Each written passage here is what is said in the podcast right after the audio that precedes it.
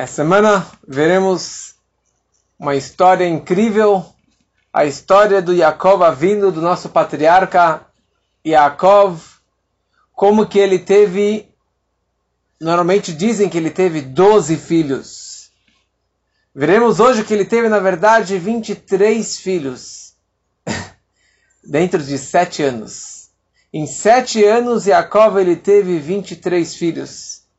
Mas antes de entrar nisso, Veremos um pouquinho da história, da introdução da Paraxá. A Torá descreve, em continuação da história da semana passada, como que Yaakov, ele, entre aspas, enganou o pai, enganou o irmão e acabou recebendo as bênçãos do pai. Esav ficou furioso e queria matar o Yaakov. Por isso, os pais orientaram que o Yaakov ele fugisse, que ele fosse até Haran, Haran, onde que era a família do, dos tios dele, dos primos dele, da onde que a Rivka, a mãe dele, a Rebeca, veio, e ali ele pudesse construir a sua família. Quando ele estava fugindo da casa dos pais, Eisav, que queria matar seu próprio irmão, ele envia o seu filho, seu filho que se chamava Elifaz. Elifaz Fazia muita coisa boa também esse filho. E ele mandou o filho para assassinar o próprio tio. Só que esse garoto, ele tinha sido educado no colo do tio. Yaakov deu uma boa educação judaica de valores para esse sobrinho. E quando o sobrinho se aproxima do tio, ele fala: Preciso te matar, porque meu pai enviou que eu te matasse. O que, que eu faço agora? Mas eu não. Você é meu professor, você é meu tio querido. O que, que eu faço? Então ele falou: Leva todas as minhas posses, todo o dinheiro que eu tenho, e de certa forma, a pessoa que não tem nada, nem a roupa do corpo, ele é chamado de morto. Então, dessa forma, você cumpriu a ordem do seu pai de me matar.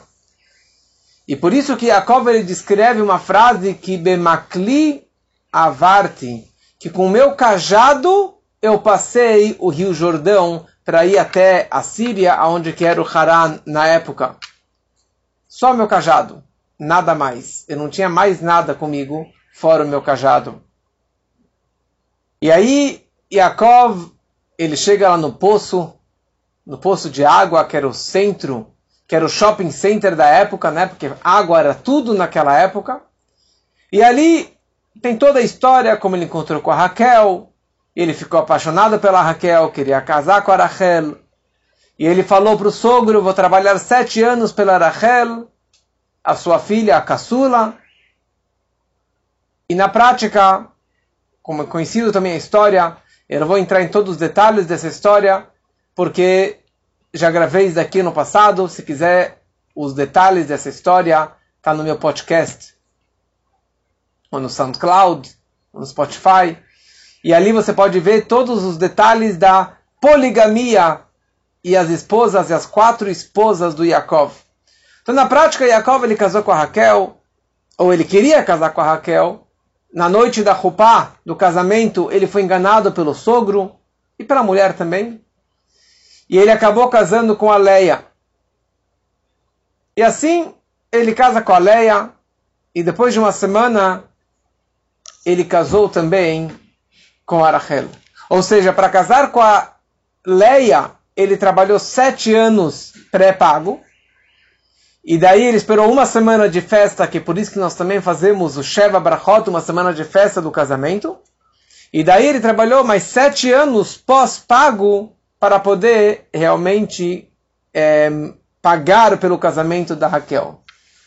E depois ele ficou lá trabalhando mais seis anos pelo rebanho do seu, do seu sogro que era o Lavan, malandro, pilantra e assim por diante. Mas hoje eu queria falar um pouquinho sobre o nascimento dos filhos do Yaakov. Como que foi esses nascimentos? Quem eram esses filhos? E por que realmente eles foram chamados com estes nomes tão especiais? Que são os nomes mais famosos entre o nosso povo. Reuven, Shimon, Levi, Yehudá, Issachar, Zvulun, Dan, Naftali, Gad, Asher, Yosef e no final o Binyamin. E também a sua filha Dina. e veremos o porquê de cada nome. E também no final da aula veremos qual o significado do nome judaico, qual o poder do nome judaico e quem que realmente deu esses nomes para os doze filhos. Muito bom. A Torá descreve que Deus viu que a Leia ela era odiada pelo Yaakov, quer dizer que ele realmente não gostava tanto dela. Ele, ele odiava ela, mas na prática ele gostava mais da Rachel. Ele queria casar com a Rachel desde o princípio. Então Deus sentiu o sentimento, percebeu o sentimento da Leia, que ela era realmente a segunda esposa, ou era odiada pelo Yaakov. Então Deus abriu o útero dela e permitiu que ela engravidasse. E a Raquel, a Rachel, ficou estéril durante muitos anos. E nesse momento Leia, ela logo tem um filho e ela dá o nome para esse primeiro filho de Reuven. Reuven, ou em português, como chamamos de Rubens. Mas por que Reuven?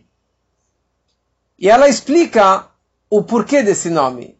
Reuven.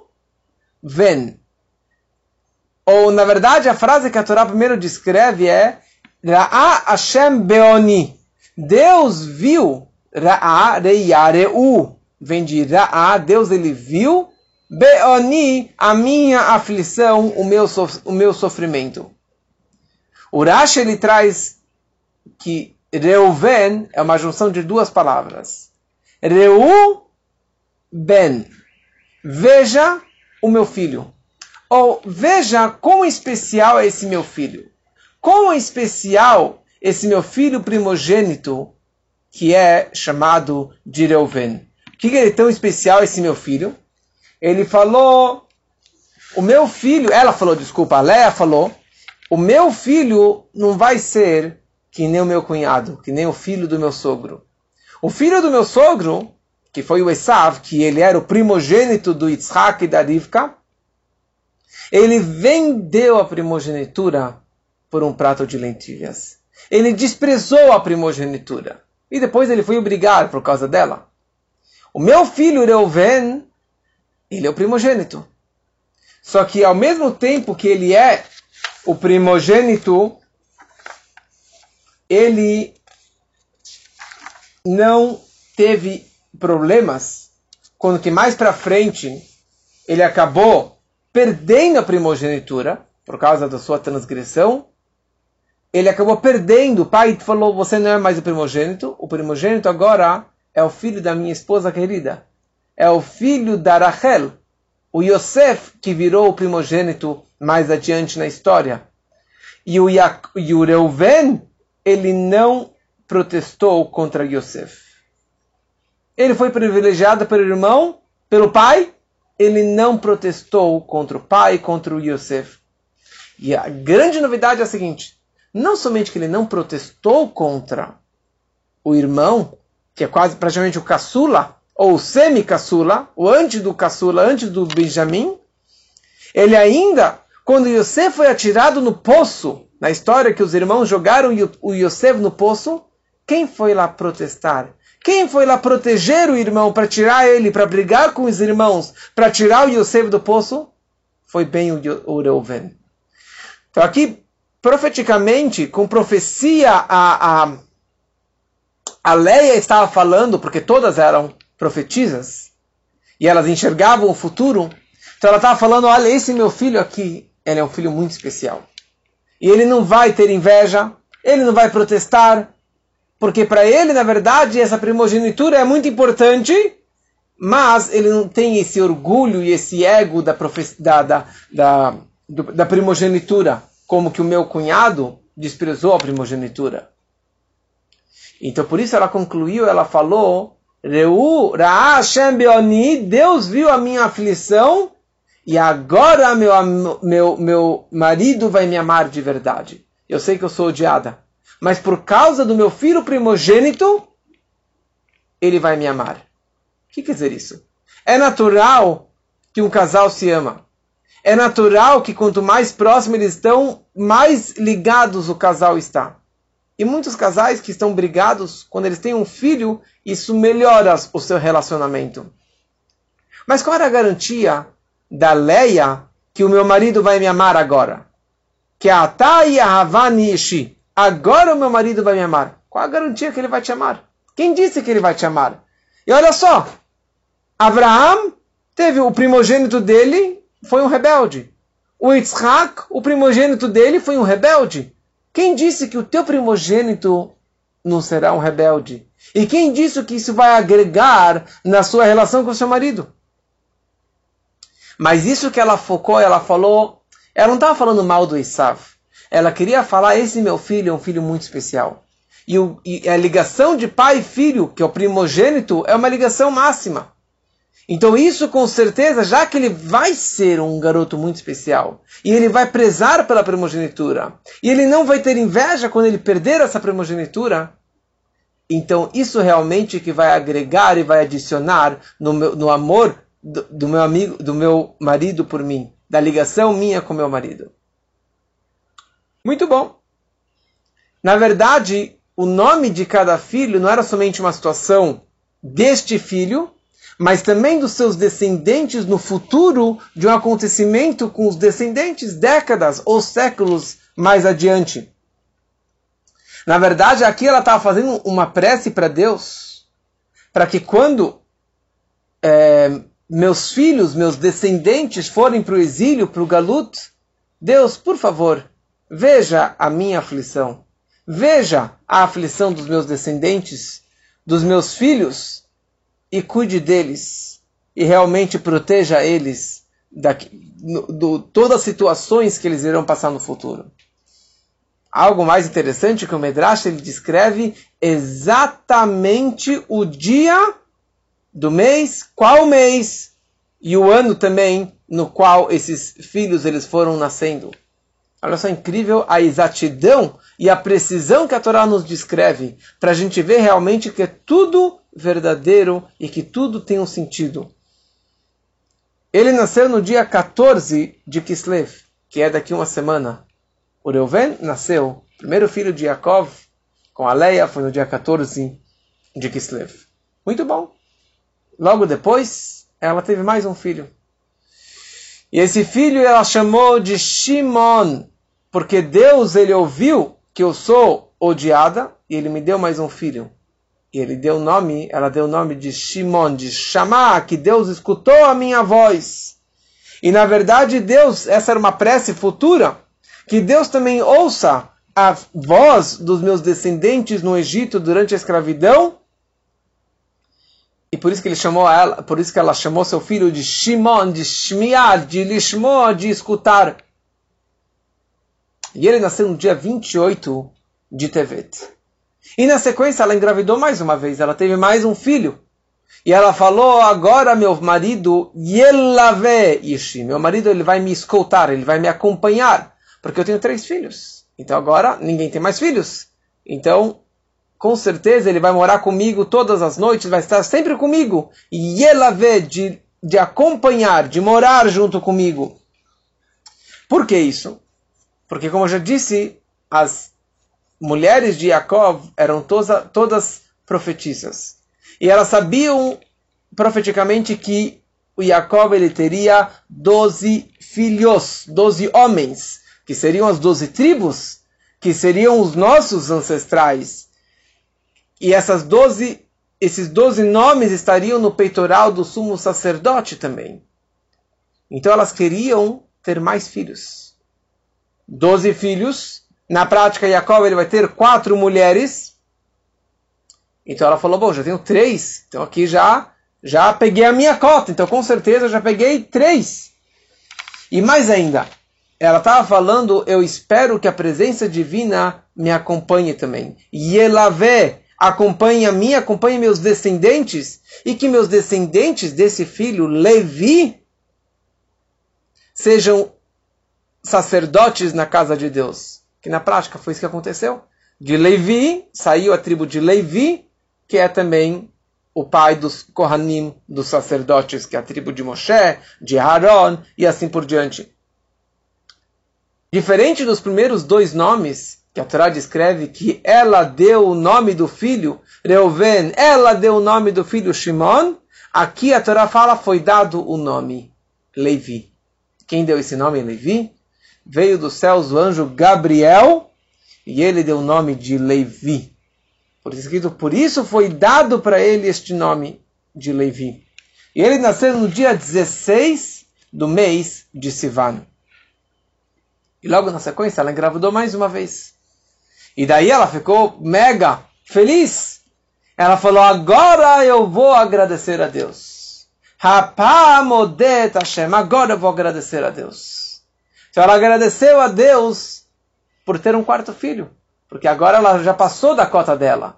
Porque 12 dividido por 4 é 3. Agora já ganhou o quarto filho. Então eu tenho que realmente agradecer muito a Deus por ter mais esse filho. Quer dizer, é um Chesed Gadol, uma bondade enorme de Deus de ter me dado quatro filhos, mais do que a minha cota, que eu esperava. E com certeza, ela é, agradeceu a Deus por isso. Porque ela entendeu que, na verdade, que desse filho Yehudá vai sair uma dinastia dos reis. O rei Davi é descendente desse meu filho Yehudá. E o rei Davi, nos seus salmos, salmos e salmos, ele fala a palavra Rodu. Vamos agradecer e reconhecer a Deus por todas as suas bondades. Então, por isso que ela deu esse nome de Rodu. Fala nossos sábios que desde a criação do mundo até o nascimento de Yehudá, nunca ninguém, ninguém tinha louvado a Deus da forma que a, Le, que a Leia louvou aqui sobre Deus. Ela foi a primeira que falou Rodu e deu esse nome para um filho de Yehudá. Estranho. Adão agradeceu a Deus. Noah fez um sacrifício a Deus, agradeceu pelo, por ter sido salvo do dilúvio. Shem e Ever louvavam a Deus e agradeciam a Deus e assim por diante. Então, por que realmente ela é chamada a primeira?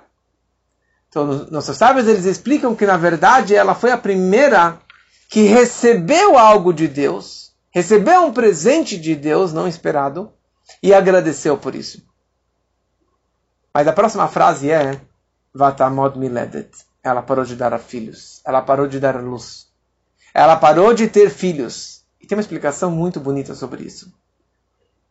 Parabéns que você agradeceu. Mas você só agradeceu pelo passado. E se você só agradece pelo passado e você não pede mais, você para de dar a luz. Você para de ganhar. A Leia, ela agradeceu por ter ganho o quarto filho. Mas ela não pediu mais. Com Deus o sistema não é só agradecer. Com Deus na reza nós agradecemos e eu peço mais. Eu agradeço e eu peço mais. Eu peço e agradeço, eu peço e agradeço. Esse que é o sistema em relação à nossa ligação com Hashem. Se você só agradece, obrigado. Quer dizer, olha, obrigado que eu ganhei saúde, dinheiro, alegrias, mas agora, chá comigo, deixa que eu vou tocar o barco. Vai parar. Vai parar de fluir essa energia. Você quer mais brachot? Peça. E para Deus você tem que pedir. Por isso que nós temos o Sidur tão completo pedindo saúde, alegria, dinheiro, filhos. Eu quero mais, eu quero mais, eu quero mais. Agradeço, reconheço e eu peço mais. Na hora que eu peço mais, eu estou reconhecendo a Deus. Eu estou reconhecendo que aquilo, tudo que eu consegui foi porque eu estou pedindo mais. E não é mal agradecido você pedir mais. E não é ingrato você se pedir mais. Não é gula você pedir mais saúde e mais dinheiro e mais alegrias. Ah, estou satisfeito, eu vou me aposentar. Não. Com Deus o sistema é peça mais. Que é isso o que a Rachel ela fez, como veremos mais adiante. Ela ganhou um filho e falou, obrigado, mas eu quero mais um. e por isso que ela ganhou mais um, maravilhoso. Essa que é a frase que a Torá fala, agora eu agradeço, e ela parou de dar a luz. Porque se você só agradece, você para de ganhar. Então, quando a Rachel, ela percebeu que ela não estava engravidando, e que a irmã teve um filho, dois filhos, três filhos, quatro filhos, ela ficou com inveja. A Rachel ficou com inveja. Inveja da irmã, E ela virou para o marido e falou: Que negócio é esse? Por que você não reza para mim? Primeira coisa, a gente está falando de Rachel. De Rachel, que era uma tzadeket, que era uma mulher justa, perfeita, linda fisicamente e linda espiritualmente. Como você tem inveja? Inveja da sua irmã? Como, como que você pode ter inveja de alguém? Tem um dito do Rebbe anterior que ele fala o seguinte: em assuntos mundanos, materiais, nós sempre precisamos enxergar para baixo. Em assuntos espirituais, você sempre deve olhar para cima. O que quer dizer isso? Em assuntos mundanos e materiais, nós sempre precisamos enxergar para aqueles que estão abaixo de nós.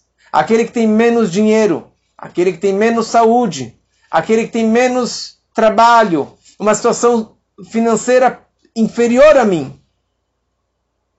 E eu devo, na verdade, olhar para ele e falar: Uau, Baruch Hashem, que eu tenho saúde, que eu tenho dinheiro, que eu tenho uma casa, que eu tenho o um carro. Coitado daqueles que não têm. E não olhar para cima. Uau, bem que eu gostaria de ter aquele carrão, bem que eu gostaria de ter aquele mega salário, bem que eu gostaria. Não, isso aqui já é inveja. Isso é proibido. Em assuntos mundanos, financeiros, materiais, sempre enxergue para baixo, para aqueles que estão abaixo de você financeiramente. Assuntos espirituais, você sempre deve olhar para cima. Olhar para aqueles que têm mais do que você.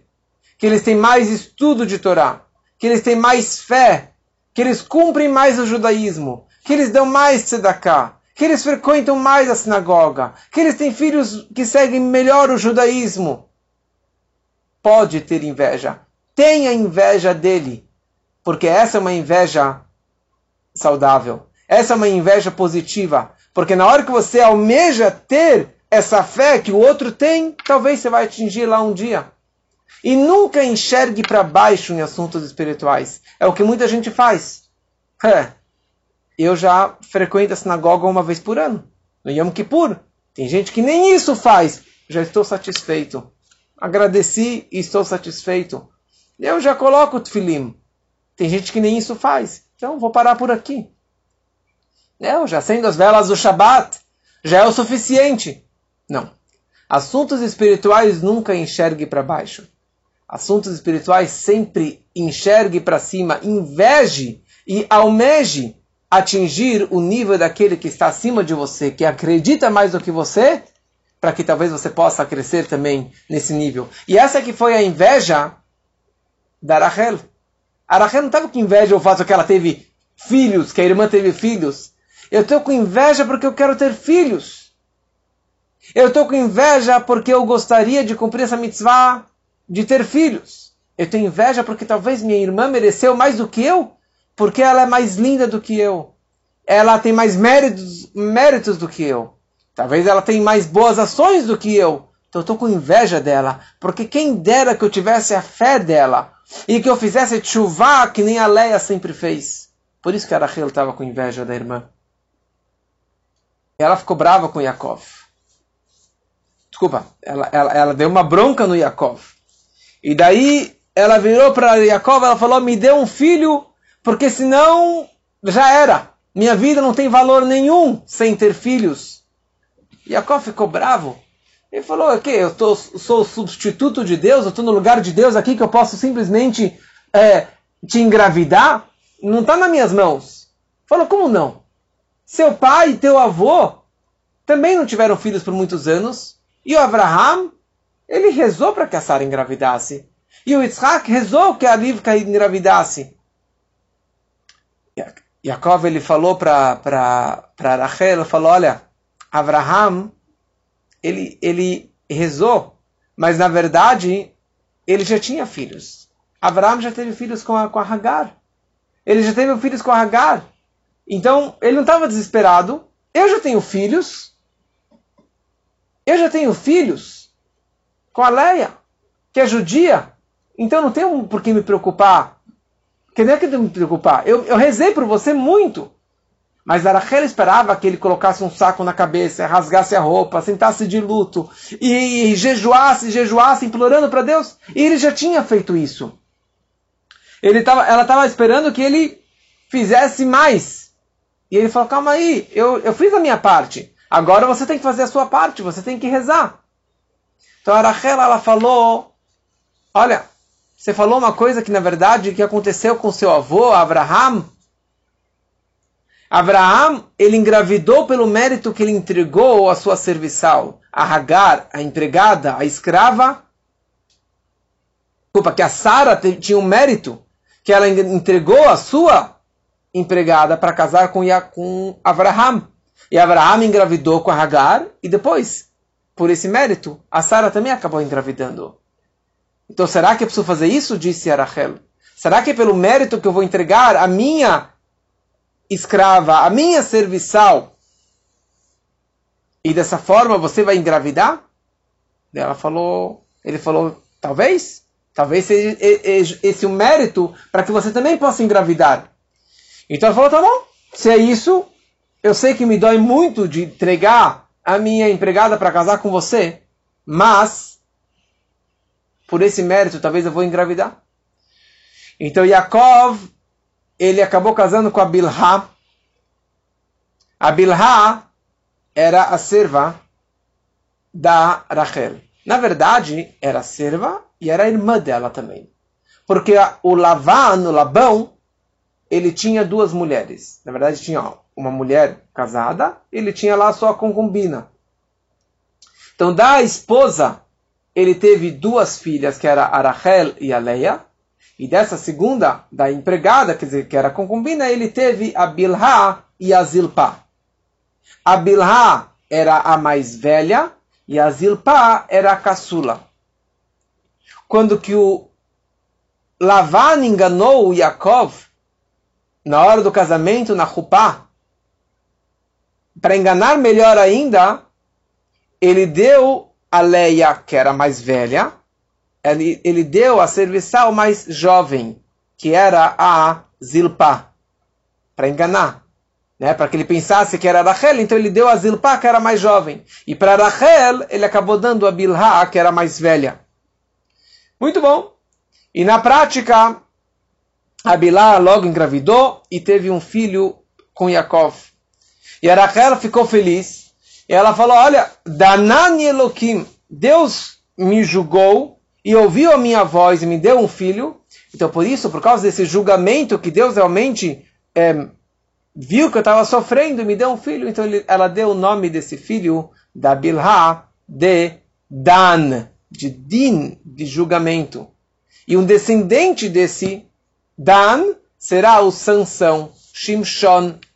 Shimshon, que ele também vai fazer um julgamento, e Deus vai entregar na mão do Sansão todos os filisteus na história do Sansão, a força do Sansão, o cabelo do Sansão, ele era descendente deste Dan. E o Dan nasceu no dia 9 do mês de Elul.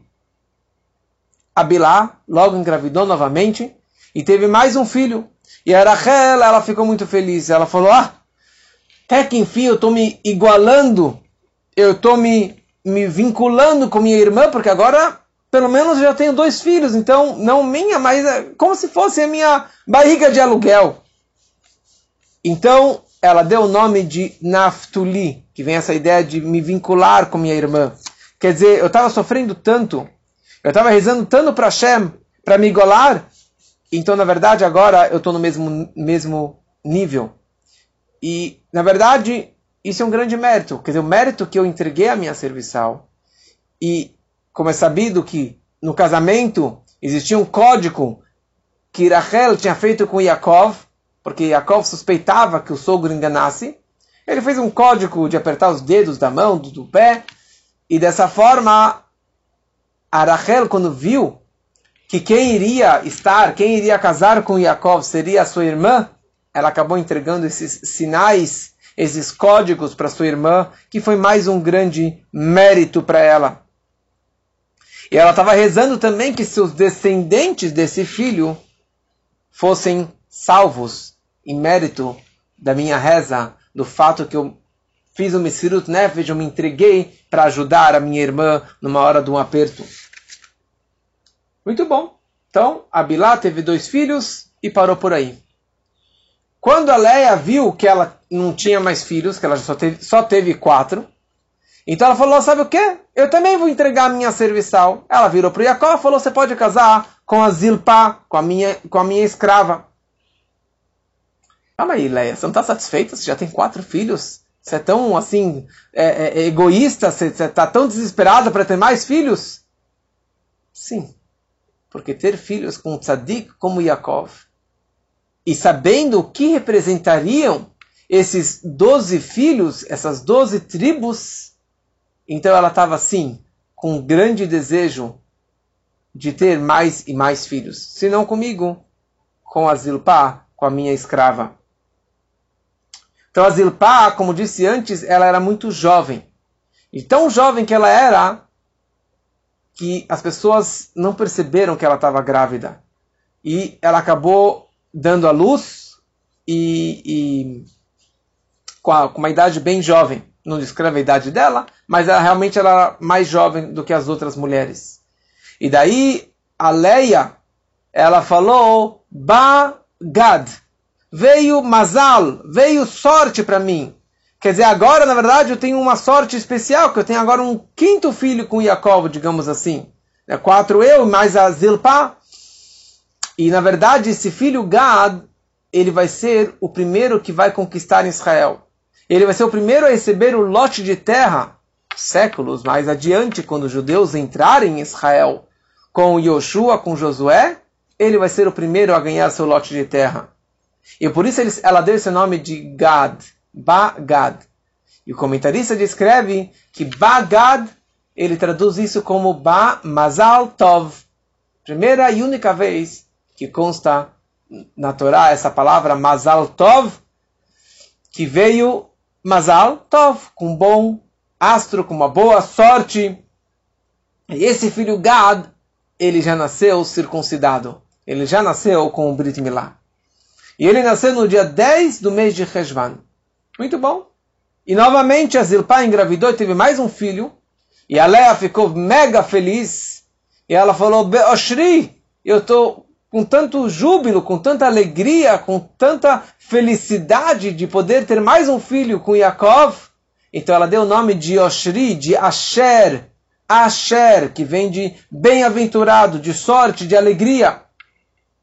E eu tenho tanta sorte, porque no futuro da tribo de Asher, quando entrarem em Israel, o lote de terra desse filho Asher será o lote de terra mais abençoado as terras, as cidades melhores e mais frutíferas de Israel, com as melhores frutas, romãs, azeitonas e assim por diante, das, das sete frutas de Israel, serão as cidades mais ricas, com muralhas, com fortalezas, palácios enormes e maravilhosos, e as filhas dele, as filhas de Asher, elas serão tão lindas e tão especiais espiritualmente que elas vão casar com sacerdotes, com os Koanim, e vão casar também com príncipes. E por isso que ela deu esse nome de Asher. Olha só que sorte a minha, olha só a, a, a, que felicidade que eu tenho de ter um filho como este. E ele nasceu no dia 20 de Adar. Muito bom. E aí a Torá descreve uma história que Reuven, filho da Leia, quando que foi? Na época da colheita da ceifa do trigo, ele foi até o campo, ele estava passeando, quer dizer, uma época de ceifa, ele não estava roubando nada de ninguém, e ele encontrou uma planta que se chamava Dudaim. Dudaim, ou é mandrágoras, pode procurar no Google, ou que é jasmim. Jasmim é mais conhecido do que mandrágoras. Talvez nessa mandrágoras daquela de Israel, daquele é, Israel não, de Hará, na Síria, era uma planta que era um como chama isso? Era era bom para engravidar. Era uma planta especial para engravidar. Tinha até uma imagem nessa planta, talvez no formato da planta de macho e fêmea. Então, o Reuven foi lá, colheu essa planta. Ele correu para casa, ele era um bebê, e falou: Mamãe, Ima, Ima, Leia, olha só a planta maravilhosa que encontrei aqui. E ele deu para a mãe essa, essa planta. Quando a Rachel viu ele vindo com essa planta, ela sabia que era uma planta que poderia engravidar, ela virou para Leia, ela falou: Leia, minha irmã, me dá essa planta. Me dá essa planta, eu quero essa planta. Daí a Leia falou, mas como assim? Pegar minha planta?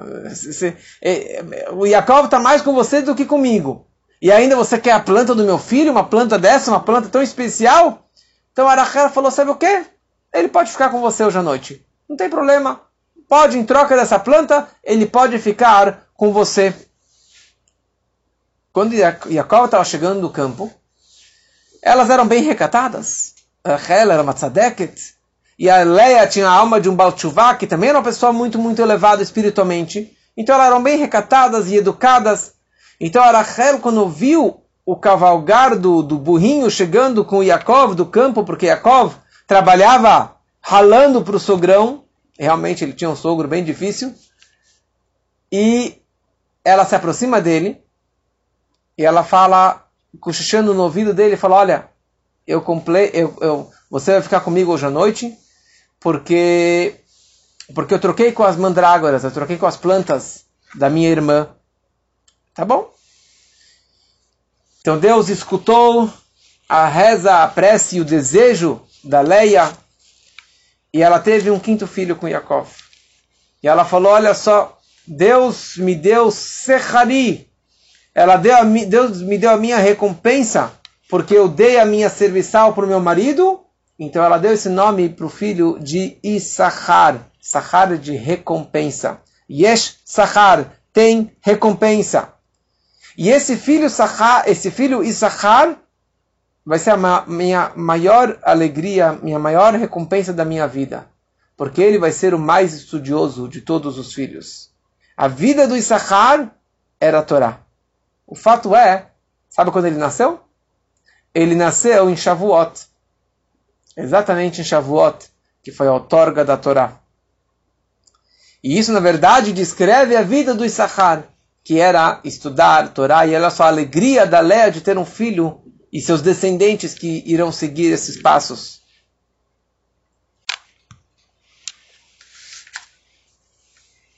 E logo depois a Leia engravidou mais uma vez e teve mais um filho.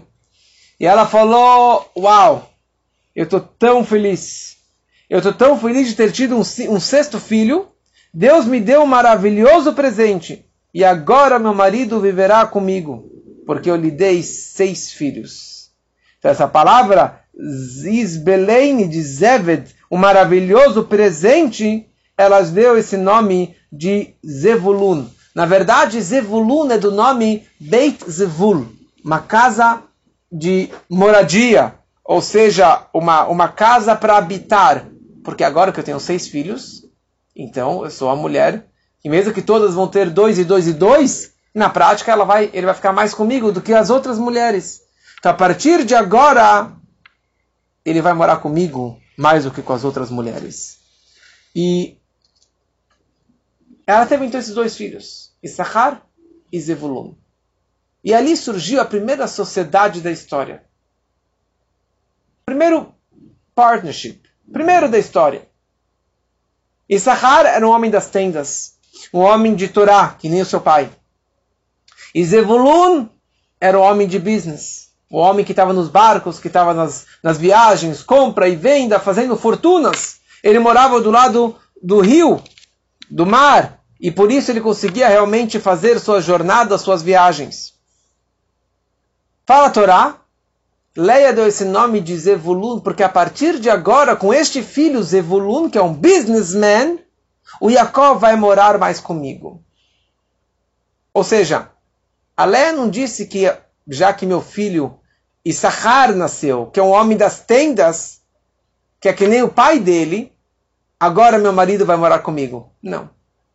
Meu marido vai morar comigo, Yaakov Atzadik vai morar comigo, porque nasceu Zevulun, um homem de negócios, um homem de, da, da vida, de dinheiro, de business, e não é homem de estudos. Por quê?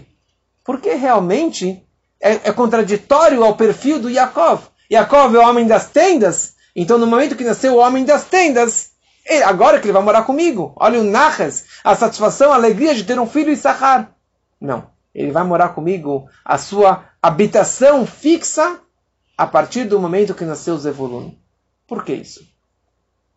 Issachar e Zvulun fizeram uma sociedade. Issachar nas suas tendas e o Zevulun nos negócios. E o Zevulun, com o dinheiro que ele ganhava, ele sustentava o Issachar para que ele pudesse estudar Torá com tranquilidade, ficar mergulhado na Torá, nas tendas da Yeshiva, do Kolel, vivendo com a Torá, e estar totalmente despreocupado com dinheiro, com comida, com o sustento da sua casa. De quem o mérito é maior? Do Issachar, que estuda o dia inteiro, ou do Zevulun, que sustenta o estudo do Issachar? Fala nossos sábios, fala nossos sábios que o Zevulun é muito superior. Zevulun betzeitecha veissachar beolecha. Zevulun é mencionado na Torá antes do Issachar. Porque se não fosse o Zevulun, o Issachar não poderia estudar. E na verdade, todo o estudo do Issachar é graças ao Zevulun. E todo o estudo do Issachar é o nome de quem? Não é do Issachar e sim no nome do seu irmão Zevulun. Isso a gente aprende na nossa vida. Tem aqueles que estudam Torá e tem os patrocinadores dos, dos estudantes da Torá. Tem os patrocinadores da sinagoga, tem os patrocinadores daqueles que estudam e praticam e ensinam a Torá. Quando você patrocina um estudo, um shiur, você patrocina um estudo de Torá, o teu mérito é superior daquele que está estudando Torá. Por quê? Porque você está permitindo que esse estudo aconteça. E todo estudo é graças a você, é graças ao patrocinador, é graças ao Zevulun. Ele vem antes do estudioso da Torá. O mérito dele é muito superior. E por isso que a moradia do Yaakov se fixou no momento que o Zevulun nasceu. Porque a grandiosidade do Zevulun é que ele sustenta o estudo da Torá, mas não pense que ele não estuda a Torá. Que o homem de negócios não pode e não precisa estudar a Torá. Pelo contrário, ele precisa estudar todo dia um pouquinho de Torá. De manhã, um pouquinho de noite, uma vez por semana um shiur de terça-noite. E o mérito é enorme. Aquele pouco de estudo que você tem vale muito mais daquele estudo que os outros fazem o dia inteiro, a semana toda. E esse que é todo o objetivo trazer Deus para a terra, trazer Yaakov, a santidade do patriarca Yaakov para o mundo, é graças ao estudo da Torá, não dos Chachamim, dos estudiosos, dos estudantes de Torá, e sim daqueles que estão na rua, que estão no barco, que estão nos negócios, e eles conseguem estudar a Torá, that's the whole point. Essa que é toda novidade. E a lição fica, a lição fica para a nossa vida, que nós precisamos patrocinar literalmente patrocinar e apoiar o estudo da Torá, e ao mesmo tempo não pense que você está isento de estudar Torá. Você precisa sim cada vez mais estudar Torá e o seu mérito é enorme. Logo depois a Leia engravidou mais uma vez. A Leia engravida pela sétima vez. E quando ela engravidou pela sétima vez, ela ficou desesperada. Ela falou: já tenho seis. A Bilá já tem dois. A Zilpá já tem dois. Eu engravidei pela, pela, pela sétima vez. Se eu tiver mais um homem, terão onze filhos. E a Rachel, coitada, minha irmã, vai passar vergonha. Porque as duas serviçais já tiveram dois. E no máximo ela vai ter um. E a Rachel e a Leia estava grávida de um menino. Ela estava grávida de um menino. E a Bilha e a Zilpá vieram para Leia e falaram: peça para Deus para que seja uma menina. Porque, coitada da Rachel, já basta, você já teve seis meninos. E ela rezou pela irmã e ela mudou o sexo da criança. Era um menino. E ela conseguiu, pelas suas rezas, mudar de menino para uma menina. Sim. E isso até hoje também acontece. Durante os primeiros 40 dias da gravidez, você pode rezar pelo sexo da criança. Porque enquanto que não tem a formação dos órgãos, então você pode realmente rezar, e foi exatamente isso que aconteceu nessa situação. Depois disso, é uma reza inválida, uma reza inútil, porque já foi programado, já está criado o órgão genital. Mas até então, você pode rezar. E por isso que a Leia deu o nome de Dina. Dina vem de Din, de julgamento. Ela fez um julgamento, ela julgou, e por isso que ela acabou tendo uma menina. E, muito bom. Aí a Torá descreve que Deus escutou a voz da Rachel. E a Rachel acabou tendo. É, Deus abriu o útero dela. Deus escutou a reza dela. E na verdade, o mérito dela era enorme. Abraham, Yitzhak e Yaakov rezaram para Deus para que a Rachel engravidasse. As, a, a, a, a Sara e a Leia, a Bilá e a Zilpá e a Rivka todas rezaram para que a Rachel engravidasse. E Deus escutou a reza dela, principalmente. Todos rezaram por ela. Mas o que mais vale é a reza do doente. Quando o doente reza por si mesmo, a, reza vai direto lá para cima. Quando a, a, Rachel estava rezando, implorando para Deus para que ela tivesse realmente um filho, Deus escutou a voz dela. E o principal choro dela e sofrimento dela era o que as pessoas sempre diziam, que a Rachel, desculpa, que o Lavan tem duas filhas, e o Yitzhak tem dois filhos, o mais velho para a mais velha, e a caçula para o caçula. Yaakov vai casar com a Leia, que é a mais velha, e, o, e, o, o, e, o, e a Rachel, na verdade, Yaakov iria casar com a Rachel, e a Leia iria casar com, a, com Esav. Por isso que a Leia chorou tanto, ela tinha uma face fraca de choro, porque ela chorou que ela não queria rezar, não queria casar com o Esav. E daí a Rachel ficou desesperada, falou se oh, se eu não vou engravidar com, com, com, com o Jacob, provavelmente eu preciso casar com o Esav. E ela rezou, rezou, rezou, implorou para Deus a sua vergonha de ser estéreo por tantos anos. E ela acabou tendo um filho. E Deus, ela falou, Deus, Asafet Herbati, Deus ele juntou a minha vergonha e ela deu o nome de Yosef, porque juntou a minha vergonha. E na verdade ela falou, Yosef Hashem li ben acher, que Deus me acrescente, Yosef lehossiv, Deus me acrescente mais um filho. E esse que foi o nome. E aí está a diferença da ela com a irmã. A Leia teve um quarto filho, ela falou, Todá, Todá Rabá, Yehudá, obrigado Deus. E ela parou de dar a luz. A Rachel, ela teve um filho, ela falou, Deus, obrigado, mas eu quero mais um. Eu quero mais um filho. Yosef Hashem li benacher, me acrescente mais um filho. E Deus escutou a voz dela. Mais para frente, quando ela já saiu de casa do, do pai, já estava no, no, caminho de Israel. E na verdade esse nome Yosef é um nome muito poderoso. Ela falou, Deus, ela poderia falar o seguinte: Yosef Hashem li ben, Deus me acrescente um filho. Mas ela falou que Deus me acrescente ben acher, um outro filho. Em hebraico, acher significa costas, significa outro, qualquer. E a mensagem é que de Yosef Atzadik, ele nos deu a força, porque ele acabou virando também o nosso pastor. Nós somos o rebanho do Yosef, porque ele, ele guiou o nosso povo e liderou o nosso povo no Egito durante toda a escravidão. Yosef ele nos deu essa força de pegar um, be, um aher e fazer dele um ben de pegar um outro e fazer dele um filho, de pegar alguém afastado, alguém distante, alguém que está muito, muito longe e fazer dele um Ben. Esse que é o poder do Yosef. E os seus descendentes do nosso povo que pegaram os nossos irmãos perdidos e transformaram eles em Ben.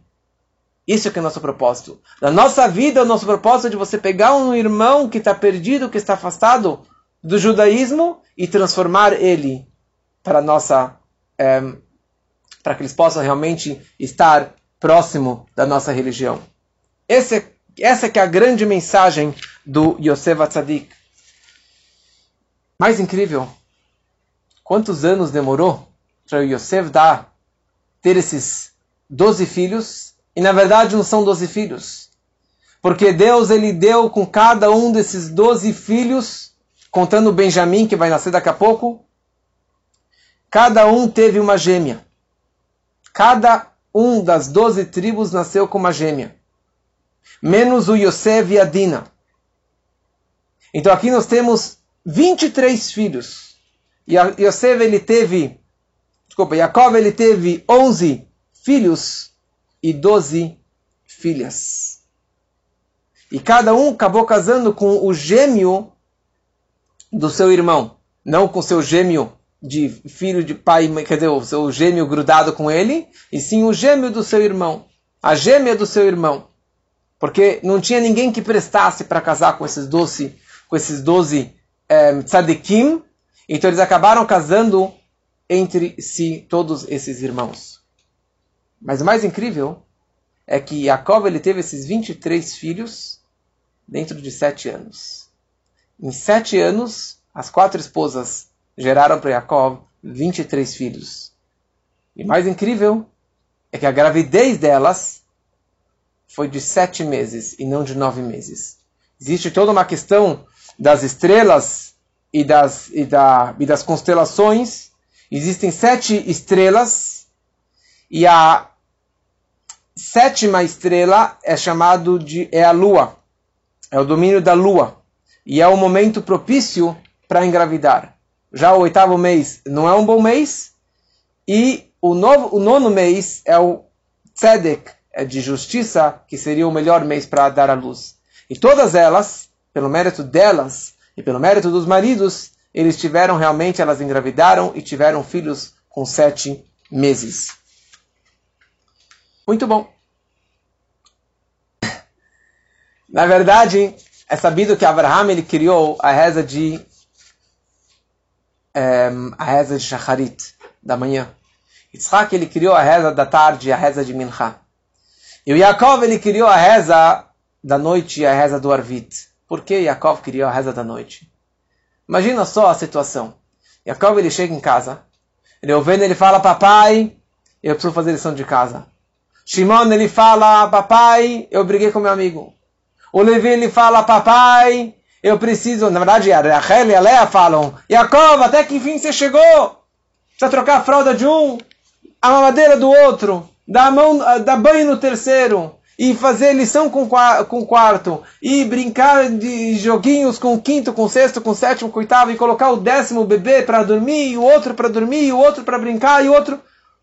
E Jacob ele vira para as esposas e fala: Arvit, Mairiv, Mairiv, Arvit, eu preciso fazer a reza da noite. Eu preciso para a sinagoga fazer a reza da noite. Deixa, deixa eu fugir daqui, que eu preciso realmente fazer a reza da noite. Mas essa que é a história, na verdade, do Yaakov Avinu. Yaakov Avinu, ele entrou na, Haran, ele chegou para lá, ele foi só com cajado. Sem dinheiro, sem nada. E ele saiu de casa dos pais como um, um pilantra. Ele saiu de lá sem nada, sem se apoiar em ninguém. O próprio irmão queria matar ele, mas ele tinha uma pessoa que ele se apoiava em Deus. Ele tinha bitachon, fé, máxima, convicção em Deus. E ele saiu de lá com o coração leve. Eu não devo nada para ninguém. Só para Hashem. Eu estou ligado com Hashem e nada mais. Ele cruza o Jordão, chega em Haran, vem lá o sogro que quer morder ele. Engana ele com uma mulher, com a segunda mulher, depois os, toda a negociação dos, do, do pagamento dos carneiros, dos cabritos, foi tudo uma enganação, ele ficou enganando, enganando, trocando o salário dele centenas de vezes. Ele não tinha ninguém se apoiar. nem no sogro, nem no tio, nem nos primos. Nas mulheres, sim, mas ninguém. E ali, naquele buraco, ele teve um sucesso absoluto. Ele teve 12 filhos. Os 12 filhos seguiram o legado do pai. Todos os filhos eram tzadikim. Diferente do irmão dele, ou do pai, do, do, do tio dele, que um filho de Abraão deu certo, o outro não deu. 50-50. Yitzhak também 50-50. Yaakov ele teve 12 filhos. E 11 filhas. E mitatosh leima, a sua cama era perfeita. Todos os seus 23 filhos er-, eram tzadikim e seguiram o caminho do pai. Porque Yaakov, Yaakov, ele nunca se apoiou em ninguém, não se apoiou em si mesmo. Ele se apoiava o tempo todo em Deus, rezando para Deus. Os 20 anos que ele estava lá na casa do sogro, trabalhando 24 horas, 365 dias do ano, ele rezava o quê? Ele rezava os 15 salmos do 120 ao 134, que são os 15 Shir Hamalot, cânticos e júbilos para Deus. E se você abre o Salmo 121 e o 124, ali está escrito Yomar na Israel, vai dizer Israel, Israel é outro nome de Yaakov, que mais para frente ele vai trocar o nome para Israel. Yomar na Israel, Israel vai falar Me'ain Yavo Ezri, Ezri Mim Hashem, da onde que vai vir a minha ajuda? A minha salvação vai vir de Hashem, o Criador dos céus e da terra. E Deus realmente, Shomer Israel, ele protege Israel. Por quê? Porque ele tinha esse bitachon, essa fé pura e absoluta em Deus. E por isso ele mereceu sair de lá. O Faratzta, com esse sucesso físico, monetário, ele saiu com fortunas e fortunas, centenas e milhares de cabeças de gado de rebanho, dezenas e dezenas de escravos e servas, e baldes de ouro e dinheiro, com 23 filhos todos bonitinhos, todos tzadikim, todos seguindo o passo do pai. Essa que era a grandeza dele. É, e essa que era a verdadeira riqueza dele. Ter esses 23 filhos, todos seguindo e tendo narras absoluto desses filhos. E a lição fica para a gente, para a nossa vida, que o que vale nessa vida é a educação dos filhos. O que vale nessa vida, o que nós levamos dessa vida, não é o dinheiro, não é o sucesso, e sim, é o sucesso com os filhos. A dedicação total aos filhos. E essa que era a vida do Yaakov. Ele estava fora de Israel. Abraão e Isaac educaram os filhos em Israel, na Terra Santa. Yaakov, ele educou os 12 filhos, os, 11, os 22 filhos fora de Israel. E ali, ele conseguiu dar para eles a melhor educação. Então não existe a desculpa, ai, não tem a escola, onde que eu estou, a situação que eu me encontro. Você faz a situação. Você que dá educação para os seus filhos e que você possa realmente dar a melhor educação judaica e que possa ter muito naches, Hassidish naches, naches judaicos e que dessa forma a gente possa marchar com os nossos descendentes para receber realmente a vinda do Mashiach, que assim seja muito em breve, se Deus quiser.